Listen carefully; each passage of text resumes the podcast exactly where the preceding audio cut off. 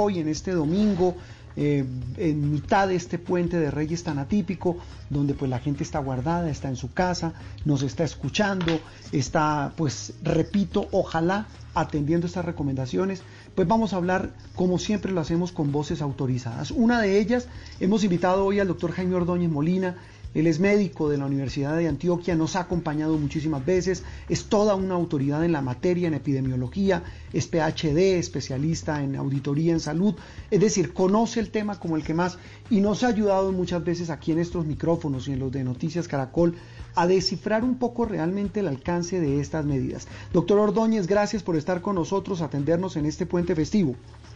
Juan Roberto, muy buenos días, muchas gracias por la invitación, buenos días para Andreina y para todos los oyentes. Eh, tal vez la pregunta con lo que decía Andreina, este frenazo en seco que nos tocó meter, que estábamos casi que advertidos, anunciados desde finales del año pasado, ¿Qué, tanto puede mitigar ese riesgo? para claridad de nuestros oyentes, muchos de ellos que dicen, mire, esto es una improvisación de las autoridades, que abren, que cierran, que vuelven a abrir, que vuelven a cerrar. ¿Qué, qué tanto puede ser efectivo este sistema de control que muchos han llamado como de acordeón? Investiga, pero poco. Eh, a ver, ¿dónde está aquí la situación? Es que las cuarentenas son importantes, pero si las cuarentenas no se acompañan simultáneamente de programas de búsqueda masivos de casos, no van a ser suficientes. Entonces vamos a hacer una cuarentena durante este puente que se está haciendo ahora y ya el martes todos a la calle. Y luego que hay que entrar a las, a las 8 de la noche. ¿Quién le explica al virus que es que en el día no puede infectar? Entonces, el impacto de eso, si no se acompaña de programas de transmisión masivo, la verdad no, no es muy alto, Juan Roberto. E, ese, ese tipo de programas de los que usted menciona, doctor Ordóñez, ¿qué implicarían en su concepto? Es muy sencillo, es básicamente hacer muchísimas más pruebas. La vigilancia epidemiológica se divide en dos, la que se llama activa y la que se llama pasiva. ¿Cuál es la pasiva? Cuando las personas van y consultan porque tienen síntomas. Y esa es la que tenemos en casi todas las enfermedades, en tuberculosis, en casi todas. ¿Cuándo hacemos la pasiva? Cuando un problema está controlado. La activa es cuando salimos a buscar a los individuos, a la sociedad. Entonces se le hace a personas asintomáticas. El sintomático sigue consultando de forma eh, pasiva pero el, sistema de salud sale y busca asintomáticos en, un centro comercial, en, el, en un Transmilenio, en el metro de Medellín. Sale y busca de forma activa. Recuerde, Juan Roberto, usted lo ha dicho muchas veces y todas las autoridades, es que el 80% de las personas son asintomáticas, mm. entonces, que ese es el problema de esta, de esta pandemia. Entonces, mientras eso no se haga, el impacto va a ser bajo. Eso se, ahora bien, la pregunta es, ¿y cuántas pruebas había que hacer? En términos generales, habría que testear entre el 2.5 y el 3% de la población cada semana. Eso más o menos es millón y medio de pruebas, suceden 200 mil pruebas diarias aproximadamente. Es decir, estamos colgados en unas 140 mil pruebas diarias. Uy, doctor, y siendo ese el panorama, eh, y teniendo pues ya eh, estas medidas que, de las que estamos hablando, ¿se puede decir que se tomaron tarde, por lo menos en Bogotá? Que, muchos dicen que por qué no se tomaron antes, teniendo en cuenta todos los encuentros de diciembre y lo venimos a hacer ahora cuando ya estamos pues en la cresta de, de, de este segundo pico. Andreina, la verdad es que en realidad nunca se ha hecho un programa de búsqueda activa de casos desde el inicio de la pandemia todo ha sido tarde, todo, todo en el manejo de la pandemia, hasta, la, hasta el nombramiento del ministro fue tarde. Recuerda que la alerta internacional se hizo el 24 de enero, no tuvo, no tuvo el ministro sino hasta el 3 de marzo. Todo ha sido tarde, desde el gobierno central hasta los gobiernos territoriales. Y ahí estamos pagando las consecuencias. Es que el éxito de, las, de una pandemia es hacerlo todo rápido. Lo que no se haga rápido ya luego se coge ventaja. Y ya en Estados Unidos, un país con todo el dinero que puede tener, todo se hizo tarde. Entonces, no solamente se trata de tener el recurso económico, sino la voluntad política, que en el caso de los Estados Unidos tienen el dinero, pero no la voluntad política. Sí, oiga, doctor Ordóñez, eso que usted nos dice, pues es, es eh, como pregunta Andreina, también como descorazonador, porque pues si todo lo hemos hecho tarde, si no se están haciendo eh, el, número de pruebas que se requiere, ¿para dónde vamos?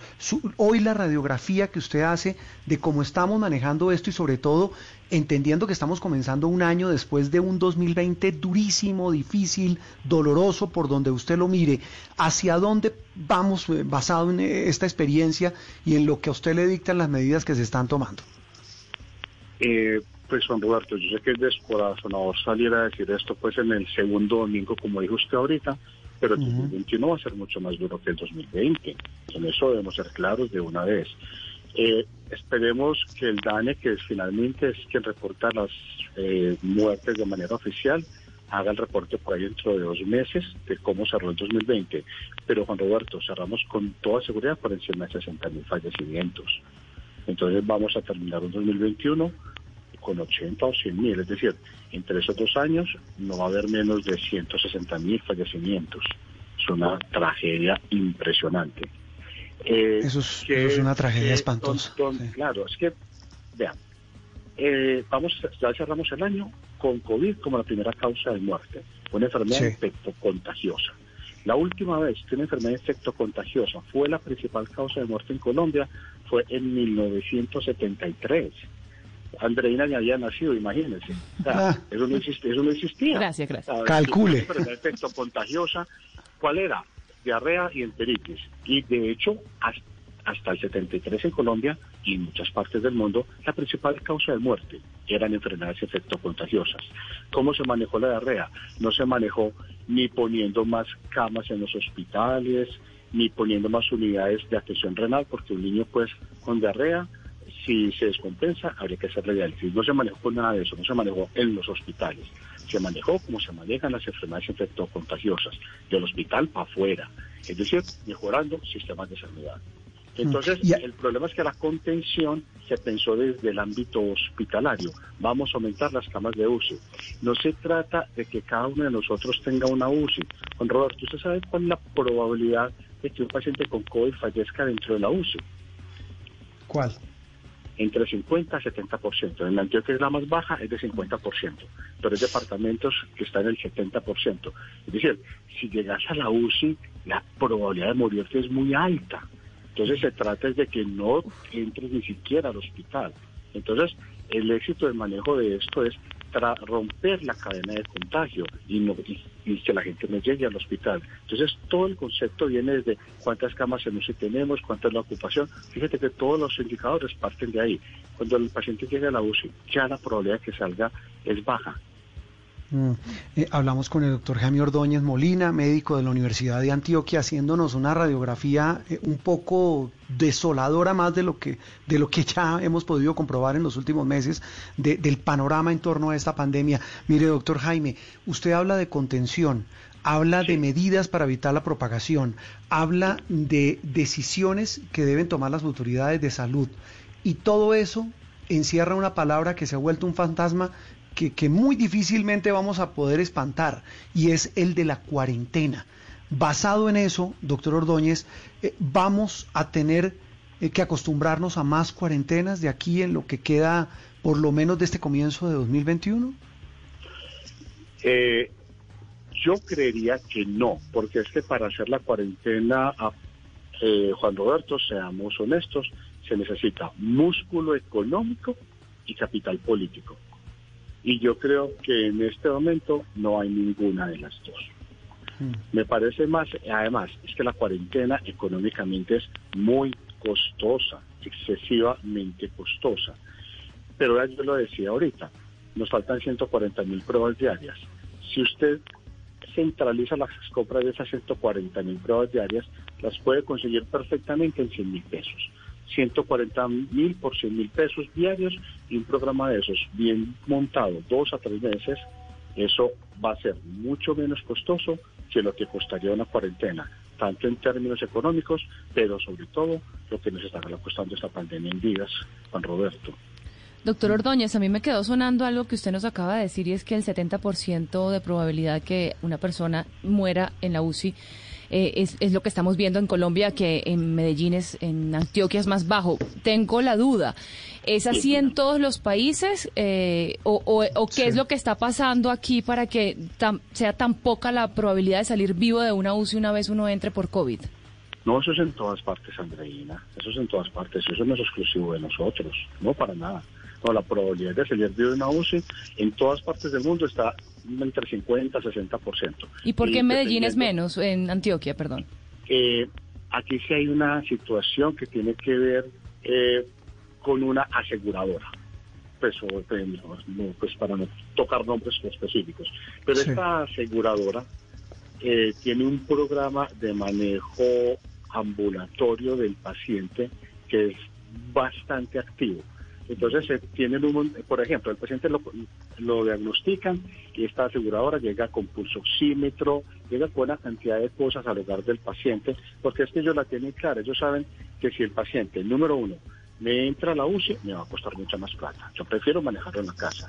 Y número dos, si me entra a la UCI, la probabilidad de que me salga eh, muerto es muy alta. Es, es un caricellazo, fíjate, entre ahí, 50%, eso es tirar una moneda al aire. Entonces, eh, tiene que ver mucho con, con, ese tipo de cosas que ha hecho esta aseguradora porque tenemos muchísimos infectados, pero los muertos que tenemos, digamos que no se corresponden con tantos infectados, que es básicamente por este programa ambulatorio que se ha hecho. No, pero ¿cuál aseguradora Entonces, será? No importa. Pa, pa, hay sí. que aplaudir quien, a, lo, quien, a quien lo hace bien. Sura EPS. Ok. Entonces, sí. eh, eh, yo no tengo nada que ver con su EPS, aunque sí es la EPS, pues a la que yo estoy afiliado, pero yo no tengo nada que ver con ellos. Pero, pero sí, es un programa que ellos tienen desde el principio de la pandemia. En eso, y eso pues se ha reflejado en los resultados. Incluso si usted mira en los indicadores del, del Instituto Nacional de Salud, la aseguradora con menor tasa de letalidad. ¿Qué es letalidad? El riesgo de morir de los infectados. Eso. Sí. Eh, mire, doctor Ordóñez, eh, eh, en, en, este, en esta cadena de, de, palabras, de miedos, de incertidumbres en la, en la que estamos metidos los colombianos, y hablo por, por los colombianos, me da pena y eh, sonar egoísta, pues ya verá, ya verá dirá alguien cada país cómo administra sus desgracias y sus y sus y sus pandemias. Pero en el caso colombiano a, aquí hay un tema fundamental y es ese que usted mencionó. Y es muy interesante oír a un médico como usted a un epidemiólogo a una autoridad en la materia decir mire es que la economía no da para más para seguir en este tema en esta montaña rusa de cerrar abrir cerrar volver a encerrarnos pero a la persona que nos está oyendo en su casa, que espero, repito, esté eh, confinada, esté guardada en este momento, eh, ¿qué decirle? Porque usted habla de, del tema de la forma como el sistema de salud está atendiendo esta enfermedad, esta pandemia, este COVID-19. Pero la gente del común dice, mire, yo ya no sé qué más hacer, no sé qué más dejar de hacer para tratar de entender que esto hay que frenarlo. Como sociedad y como, como familias, ¿Qué, ¿Qué, podemos decirle a esas personas que hoy están, repito, en su casa encerrados intentando entender este sudoku en que, no, en que se nos ha convertido la lucha contra este COVID-19, doctor Ordóñez? En términos generales, cualquier población es heterogénea. Entonces, hay unos encerrados muy juiciosos, hay los que están encerrados por obligación, que no son tan juiciosos. Eh, Juan Roberto, una pandemia es lo más parecido a una guerra. De hecho, si usted se fija, ya vamos a terminar este mes con más de 2 millones de muertes. Ya tenemos más de 1.9. Eh, vamos a acabar el mes con más de 2 millones de muertes en menos de un año, Juan Roberto. ¿De acuerdo? Solamente sí. dos conflictos armados en la historia han, han, dejado tantas muertes en tan poco tiempo, que son las dos primeras, las dos guerras mundiales. Entonces, esto es una guerra. Es una guerra contra la madre naturaleza. Y así la tenemos que entender. Juan Roberto, cuando uno está en guerra, no se va a pasear, no se va a rumbear, no se va a hacer nada. Cuando se está en guerra, se está en guerra con la madre naturaleza. Yo sé que eso afecta un gran sector de la economía, pero entonces, ese sector de la economía que es turismo y el sector de la noche, principalmente, las, los bares y discotecas, hay que darles la mano, así de sencillo. Eh, ¿Por qué? Porque es, muy difícil que, que sigan en medio de una guerra todos los bares se cierran en una guerra. La cultura todo lo que tenga que ver con volúmenes de personas se cierra en una guerra. Entonces, eso es lo primero que tenemos que entender, estamos en guerra. El tapabocas, el tapabocas disminuye el riesgo en un 40%, el tapabocas bien manejado, en un 40%. Entonces tenemos la idea de que si solo tengo el tapabocas es suficiente. No, disminuimos en un, el riesgo de contagio en un 40%, pero sigue quedando un 60%.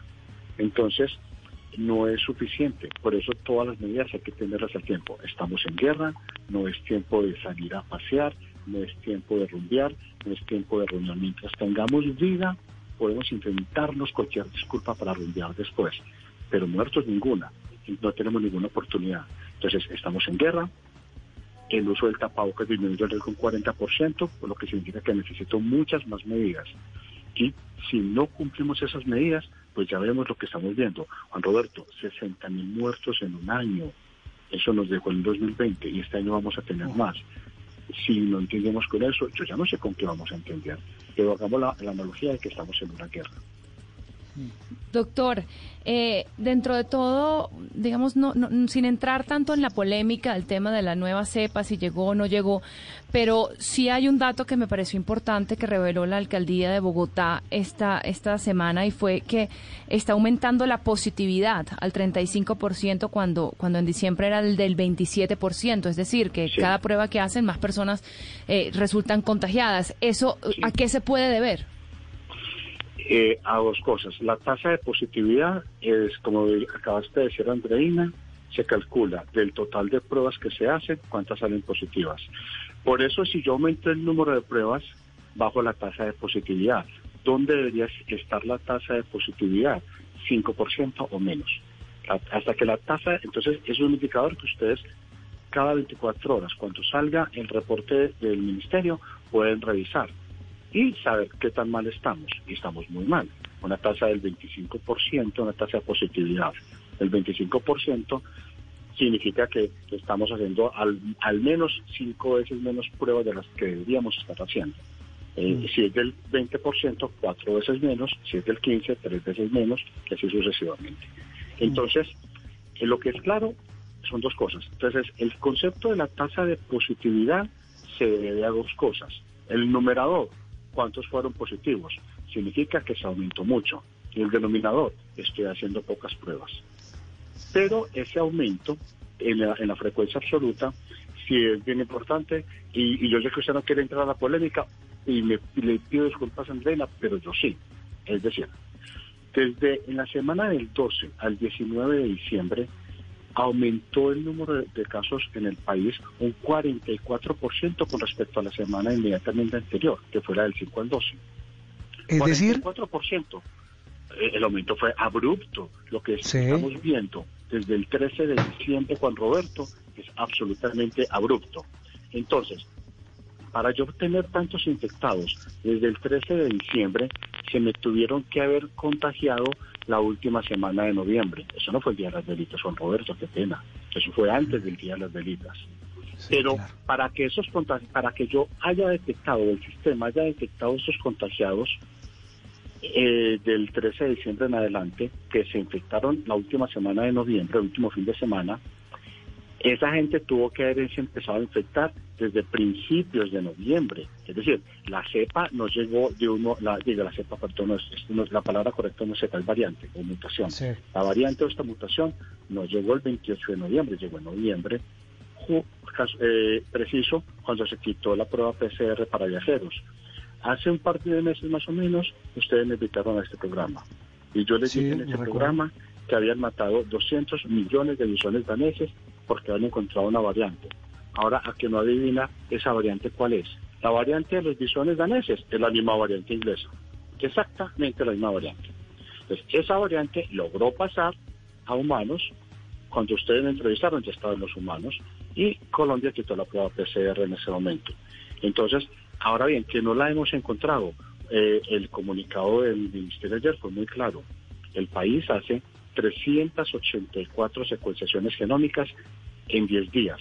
Eso significa que hacemos 38 secuenciaciones genómicas diarias, ¿correcto? El jueves se reportaron 17.576 casos nuevos De esos 17.576, solo se hizo secuenciación genómica a 38. Juan Roberto, eso es 1 en 436. Eso es muy poquito. Haga de cuenta que usted es un policía de carretera, está en un peaje y le dicen, va a pasar por aquí un carro con una carga ilícita. Pero los 436 carros que van a pasar son igualitos, son exactamente iguales. Los conductores son idénticos. Y usted solamente puede revisar uno en 436 de esos automóviles. Juan Roberto, ¿cuál es la probabilidad real de que usted vaya a pescar la, carga ilícita? Es una aguja en un pajar. No, no, no. Ah, Clarísimo. haciendo, hacemos secuenciación genómica, sí, pero muy poquito. Muy poquito. Eh, pues mire, doctor Ordóñez, es muy claro, demasiado lo que usted nos está diciendo y, poniéndonos a prueba eh, a nosotros eh, para seguir intentando entender, repito, este sudoku en que se nos ha vuelto esta lucha contra el COVID-19. Pues doctor Ordóñez, le agradecemos infinitamente por atendernos hoy domingo y lo volveremos a llamar porque esto, esto pues va para largo y nos, nos obliga a seguir escuchando a, las personas de ciencia como usted para tratar de descifrar y entender cómo lo estamos haciendo en esta lucha contra el COVID-19. Le deseamos un feliz resto de puente, doctor Ordóñez. Juan Roberto Andreina, muchas gracias y feliz día para todos los oyentes. Un fuerte abrazo y cuídense mucho, por favor. Jaime Ordóñez Molina es médico de la Universidad de Antioquia Andreina, eh, PhD en epidemiología, y más allá de decir quién tiene o no la razón sobre si hay una nueva cepa, o mejor, un nuevo, un nuevo linaje, un nuevo tipo de este COVID-19, lo cierto del caso, del caso es que él asegura que lo único que nos termina salvando es el autocuidado y la conciencia. Eso tal vez es lo más importante. Y, practicar más pruebas. Ojalá y podamos ah, hacerlo. Sí, sí, sí. Es, eso es fundamental. Una pausa y seguimos, Andreina y oyentes, porque el tema es eh, casi que infinito. Seguimos hablando con especialistas, todos los efectos, todo, acompañándolos como siempre y con mucho gusto, aquí en Sala de Prensa Blue.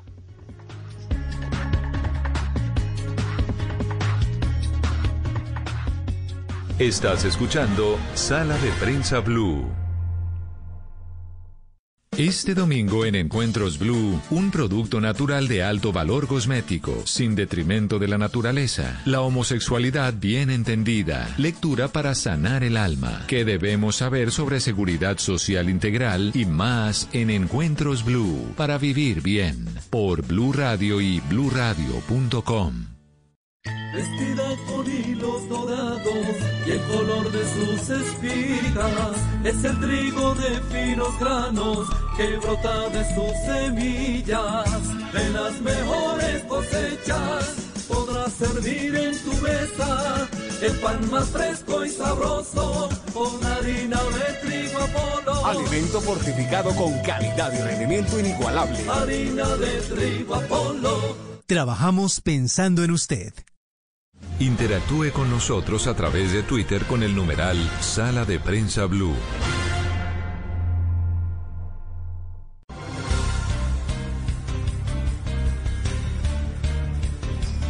Estamos como siempre, como todos los domingos, a través de todas las frecuencias de Blue Radio, aquí en Sala de Prensa Blue, Andreina.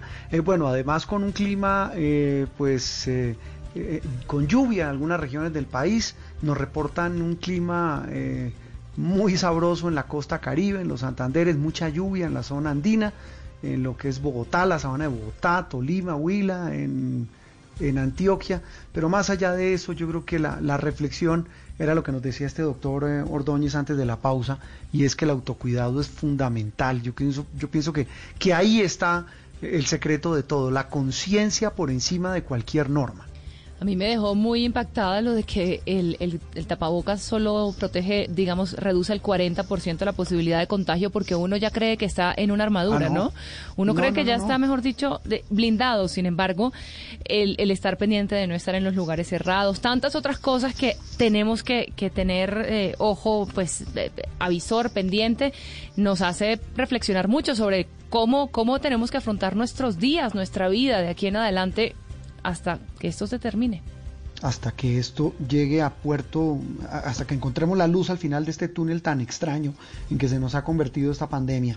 Y, como usted lo dice, tratando de hacer reflexiones con los que saben, eh, hemos contactado hoy domingo en sala de prensa Blue al doctor Jaime Eduardo Castellanos, eh, también eh, lo hemos contactado varias veces aquí en sala de prensa y en Noticias Caracol, el Instituto de Virología de la Universidad del Bosque. Doctor Castellanos, un muy buen día y gracias por atendernos hoy en este Puente de Reyes. Juan Roberto, buen día, muchas gracias. Andreina, buenos días, gracias. Bueno, eh, eh, antes de eso, eso que dice Andreina, ¿qué tanto nos protege el tapabocas? Es más o menos esa la proporción, lo que está muy demostrado, eso se llaman medidas no farmacéuticas, ¿no? Del control de las infecciones que son aquellas medidas de, autocuidado que son importantes para evitar la transmisión de virus respiratorios, no solamente de este virus, sino de todos los virus respiratorios.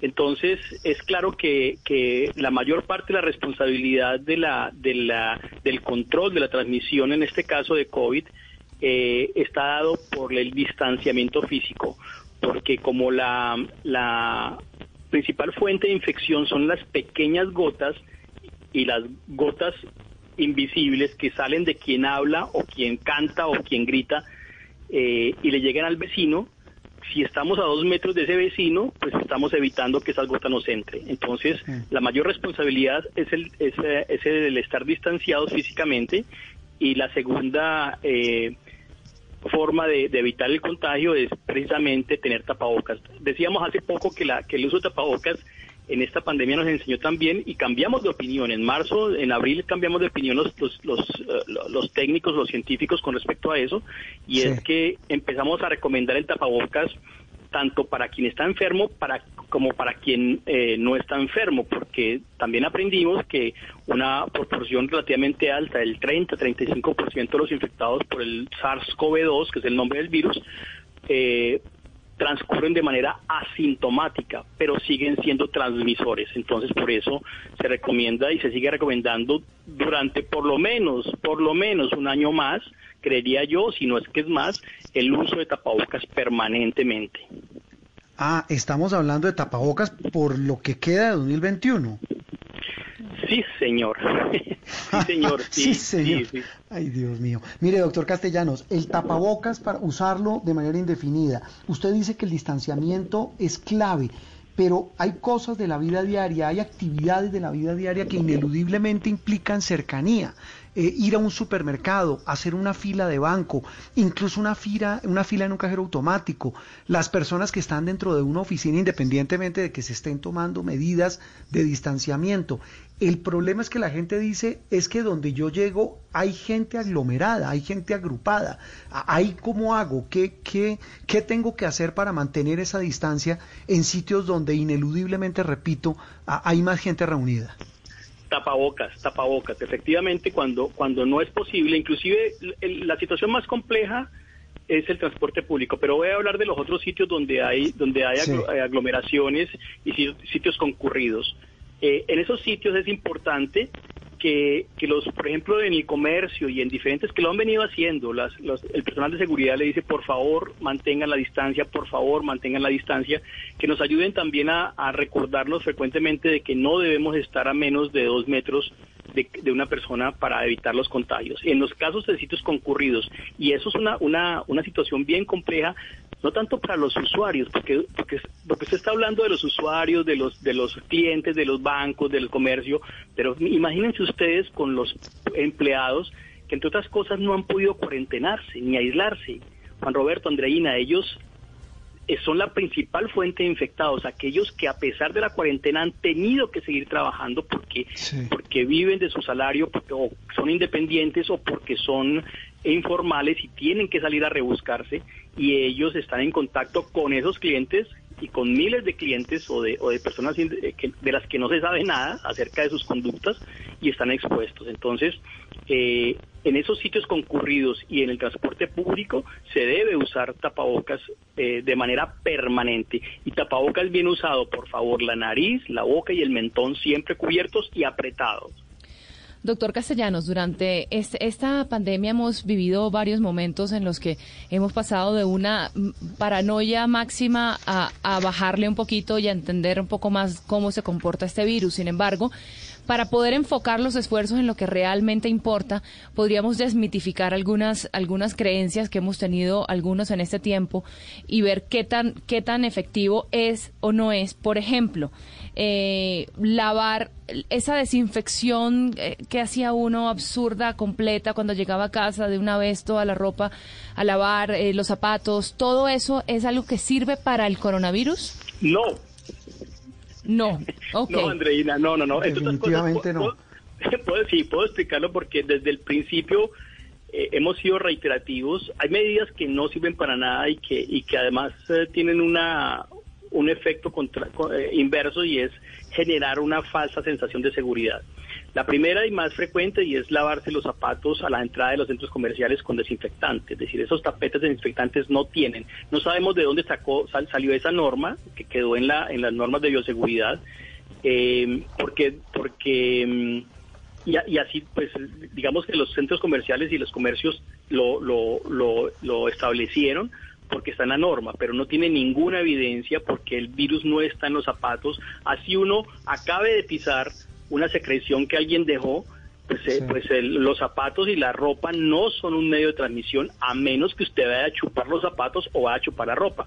Por lo tanto, no se justifica eh, desinfectar la ropa ni embadurnarse alcohol y, y asperjar alcohol en su ropa para evitar el coronavirus. No, el virus, las, el virus no es, el virus no anda volando por ahí en nubes esperando pegarse a su ropa. El virus solamente está en pequeñas gotas que pueden ser grandes, que son visibles, o pueden ser muy pequeñas, que son invisibles, que están en los ambientes cerrados. Las gotas grandes caen a las superficies, o sea que lo que se contamina son las superficies, no los zapatos, no la ropa, a menos que usted vaya a, tomar su ropa y a chuparla, es decir, después de que alguien le estornudó encima, por ejemplo.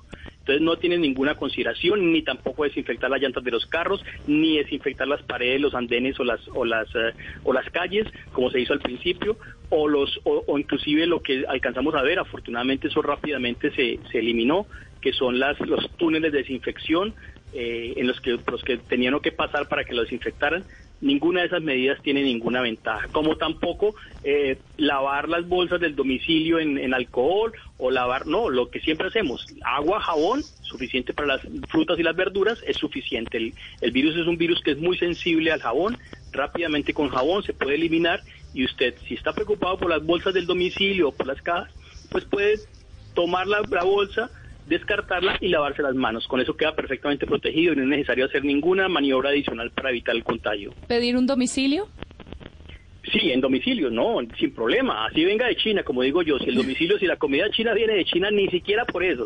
Es decir, no hay ninguna razón. Así el, el domiciliario, hoy en día, ellos son muy responsables con todo esto seguramente que, que, pueden inclusive así estén infectados, están con tapabocas, están manteniendo las, las consideraciones pues de, de, cuidado con el con los pedidos, no es un domiciliario. Hay una hay una frase que explica muy bien el cuento de los domiciliarios y es que seguramente eh, alguien que se contagió no fue por un domicilio, no, seguramente es asumió conductos de riesgo y le echa la culpa al domicilio. No es cierto, los domicilios no son fuente de transmisión porque la, a pesar de que el virus puede permanecer en superficies de plástico durante muchísimo tiempo, es, es muchísimo tiempo son un día máximo.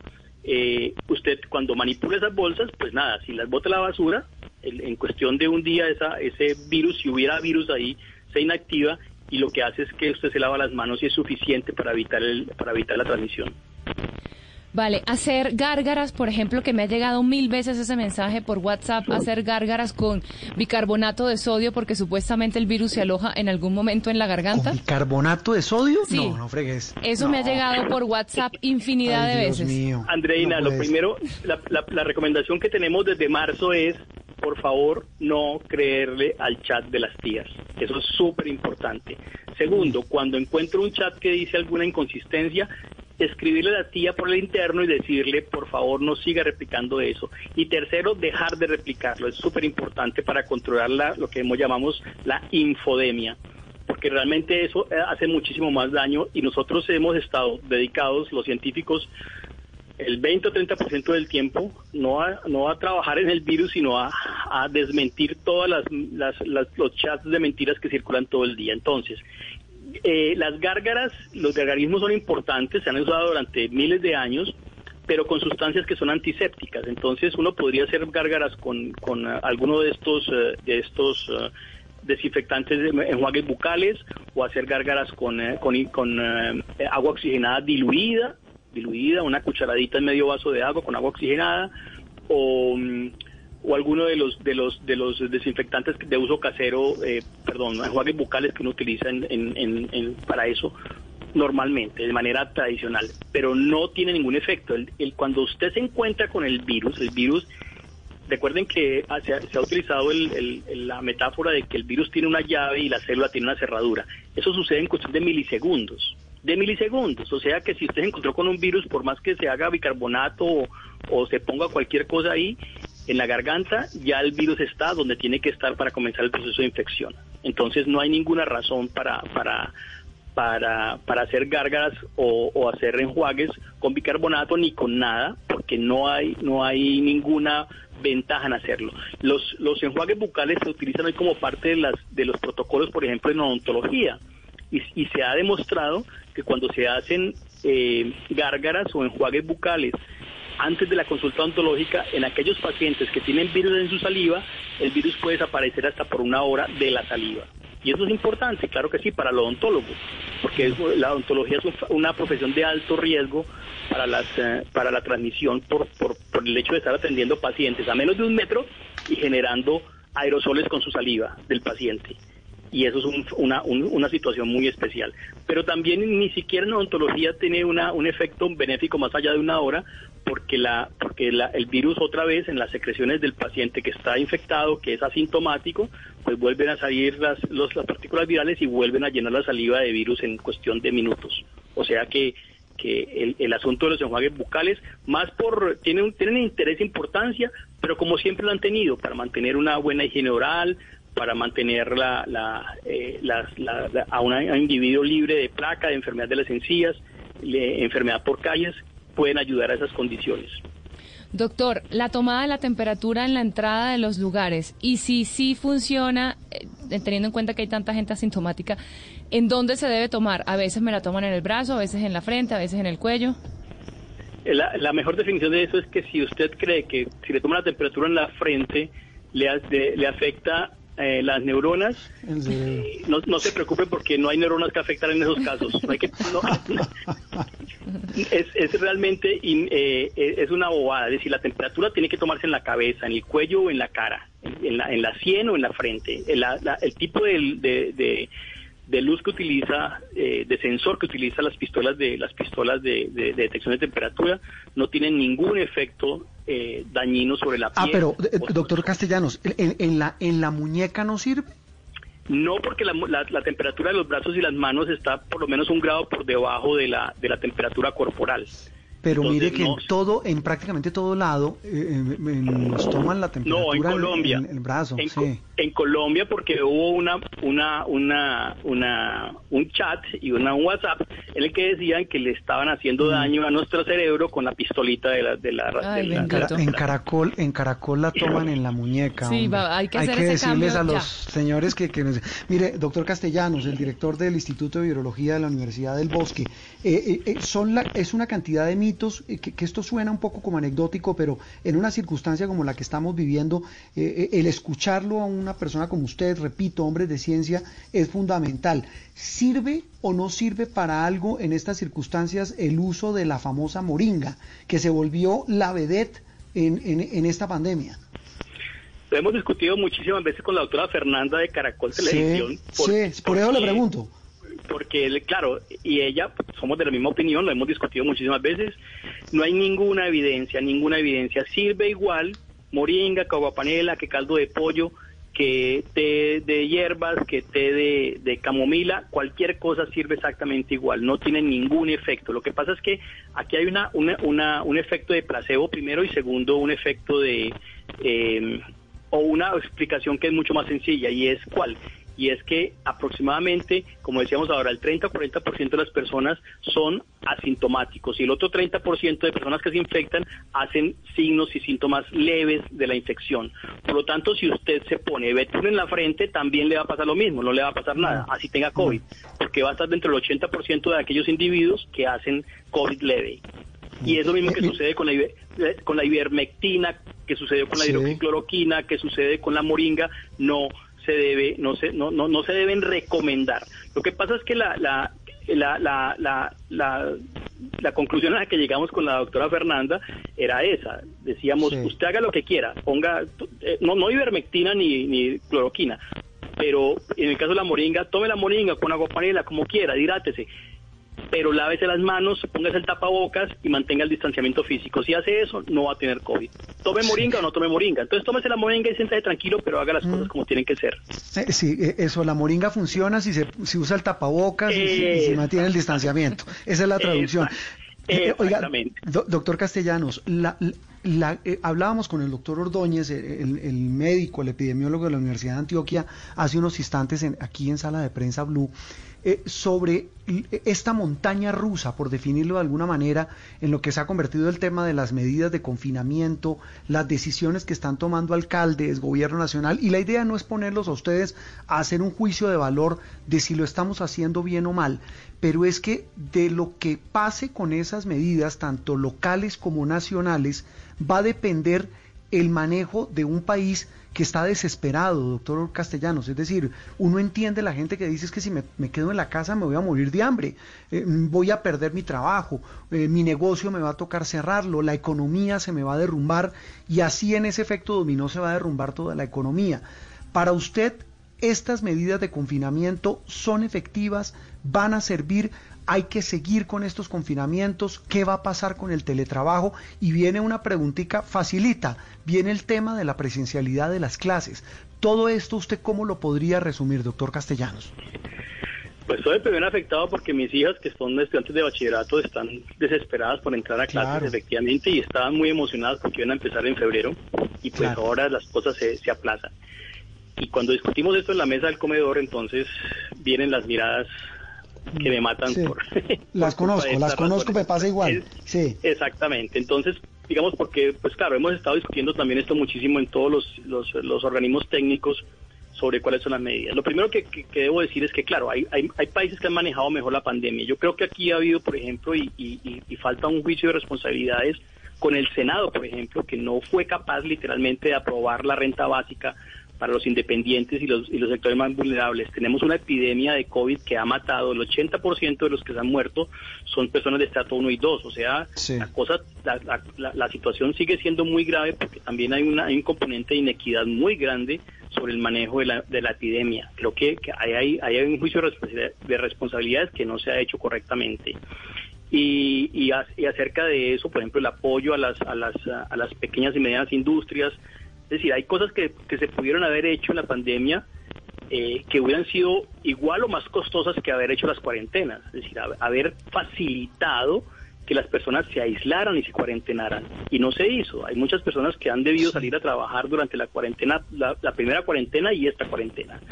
Y hay otras cosas que se pudieran, se pudieran también haber evitado. Yo he sido muy, muy contradictor, por ejemplo, de la final de fútbol en Colombia. Creo que fue una cosa que no se debió, que se debió, haber, de acuerdo. se debió haber aplazado o haber hecho en, sitio cerrado o haberlo hecho en otra ciudad donde no generara tantas pasiones, porque fue una, una, una condición eh, absurda. Porque como digo yo, el rebrote es por culpa de los rebrutos, sí, pero también de aquellas personas que están, que están también eh, que tienen que salir a trabajar, meterse en un transporte público, a encontrarse cara a cara a menos de un metro con los vecinos que posiblemente están infectados. Entonces hay muchas cosas que se pudieron haber hecho.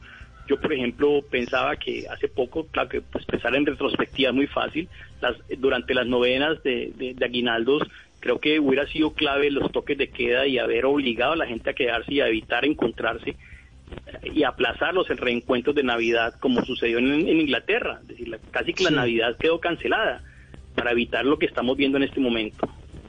Mm, sí, y, lo que usted dice, la idea no es hacer un juicio de responsabilidades, pero es que más allá de decir que, que si fuimos, perdóneme la expresión, brutos, torpes, eh, complacientes, tomando estas decisiones, lo que usted quiera llamarlo, lo que pasa es que la pandemia va a seguir y como usted dice, como mínimo, este año hay que acostumbrarnos al tapabocas, hay que pensar en tomar medidas y en tomar decisiones que pueden ser dolorosas. Pues doctor Castellanos, como siempre, un enorme gusto eh, que nos haya podido atender hoy domingo. Gracias por estar con nosotros en Sala de Prensa Blue. Y repito, como le dijimos a, al doctor Ordóñez, lo volveremos a molestar porque el tema tiene para dar y convidar en lo que queda de año.